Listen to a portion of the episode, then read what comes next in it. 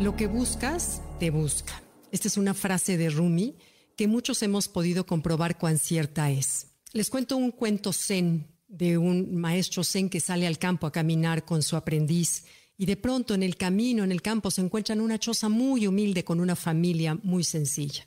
Esta familia los invita a comer, los pasa, los atienden y durante la comida el padre de familia le platica que pueden sobrevivir gracias a una vaca que tienen y venden su leche.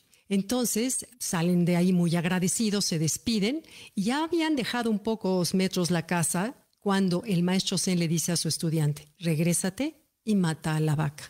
El estudiante no lo podía creer, pero no le quedó más que obedecer las órdenes de su maestro.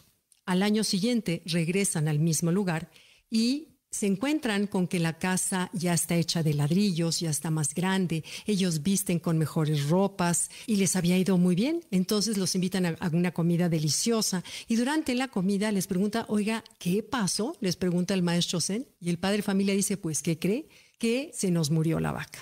Y al morirse la vaca tuvimos cada uno que sacar nuestros talentos para salir adelante porque no nos quedó de otra. Terminan de comer, salen muy agradecidos y al regreso le dice el maestro Zen al estudiante, hay ocasiones en que tenemos que matar a la vaca para sacar lo mejor de nosotros mismos.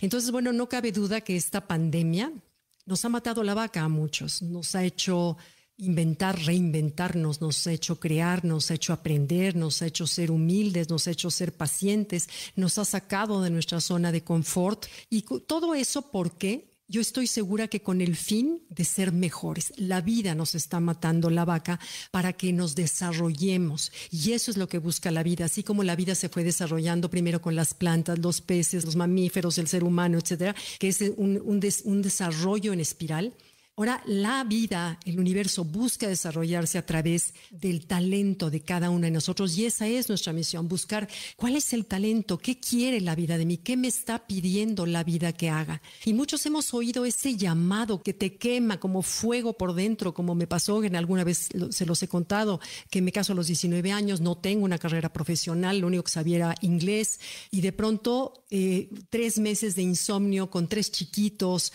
este, un insomnio que me quemaba un fuego por dentro, pero de veras fuego. Hace cuenta que tenía yo aquí un fuego que me estaba quemando, pero yo no sabía por qué. Yo estaba buscando qué hago. Mis hijos ya, los chiquitos iban al kinder, el bebé estaba dormido, la comida está hecha. Y de pronto dices, bueno, ¿qué hago? yo, yo, yo estoy hecha para más que, que, que, hacer una casita que me diera dos por dos y la comida hecha, ¿no? Y de pronto una tía me invita a maquillar a su hija que se iba a casar y no les hago el cuento largo, pero bueno, ese era el llamado que la vida me estaba dando y que te la presenta a través de casualidades, a través de una invitación a un trabajo, a través de algo que te dice un amigo, a través de una oferta que te llega, a través de una latida de decir es por aquí. Pero ojo, no hay que confundir ese llamado de la vida o ese deseo del alma con el deseo del ego. Son dos deseos totalmente distintos. El deseo del alma no busca ni ser rica, ni ser más famosa, tener más casas más grandes o coches o vete tú a saber. El alma se contenta simplemente con que tú estés en armonía, que estés serena, que estés en paz, que estés conectada contigo mismo, con el poder superior, con Dios. Con eso es lo que el alma se conforma y es lo que busca. Pero el ego, el ego busca la casa más grande, busca las prisas, busca comprar más. Y lo malo es que cada montañita que vamos subiendo, el ego te dice no es suficiente y nunca va a ser suficiente. Por eso el Dalai Lama decía en su libro The Book of Joy, decía, tengo amigos millonarios que no son felices. Entonces, el ego siempre te va a decir, algo me falta, no sé por qué no soy feliz. Y sabemos historias, ¿no? De que ya hemos hablado de gente famosa que no es feliz. Pero bueno, ¿cómo distinguir cuando la, el deseo es del alma o el deseo es del corazón?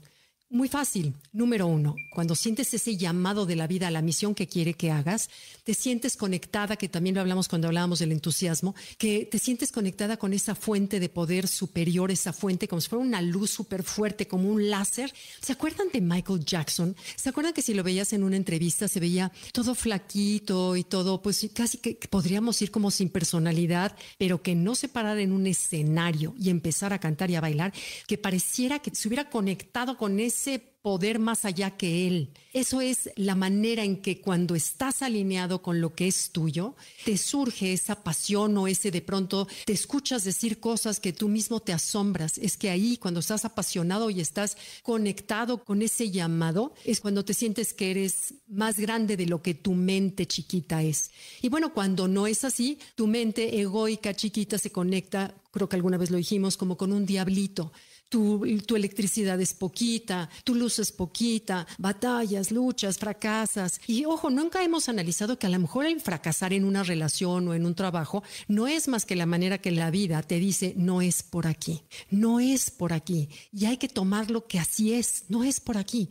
Entonces, y a veces dejamos de escuchar el llamado de la vida también por pertenecer, por ser aceptados o simplemente por hábito, porque así es. En mi casa todos estudian, todos son abogados o en mi casa nadie hizo carrera o es como por hábitos y dejamos de escuchar el llamado interior.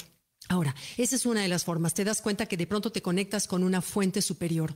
Dos, tu deseo tiene que ser tres cosas. Tiene que ser bueno, tiene que ser justo y tiene que ser honesto y por un bien general, no un bien personal. Cuando cumple con que es bueno, es justo y es honesto, el universo ayuda a que ese deseo se dé porque sabe que va a ser en beneficio de los demás. Y tres, se siente en los tres centros de inteligencia que tenemos, que es el centro del cerebro, el centro del corazón, y tres, el centro del vientre, que tenemos neuronas también en la parte del intestino. Entonces, cuando estos tres centros están alineados, dices, por aquí es es así, es esto, y lo sientes clarísimamente, no hay nada que te lo contradiga cuando tomas ese deseo de la vida, a que te decides a, pintar, a crear, a trabajar, a estudiar, a, meterte a una carrera, a casarte con alguien, lo sientes, y es la manera en que la vida busca desarrollarte en plenitud a través de ti. Y bueno, otra manera es distinguir cómo el ser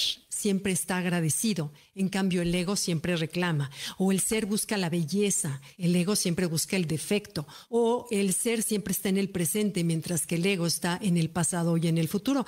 Y bueno, me recuerdo una frase que decía San Juan de la Cruz, que dice, deseo poco y lo poco que deseo, lo deseo poco. Entonces quizás sea también otra de las maneras, desear poco, porque además es otra de las señales, cuando ya deseas poco de lo material, es otra de las señales en las que te dice que tú ya estás escuchando y alineada con la misión que el universo te ha traído a este mundo para desarrollar. Empiezas a desear menos todo lo material. Bueno, ¿cuál crees tú que sea tu llamado? ¿Por dónde la vida te está llamando a ti? ¿Cuál es tu talento? ¿En dónde crees que realmente sirves al desarrollo de la vida? Bueno, muchas gracias. Gracias. Bye.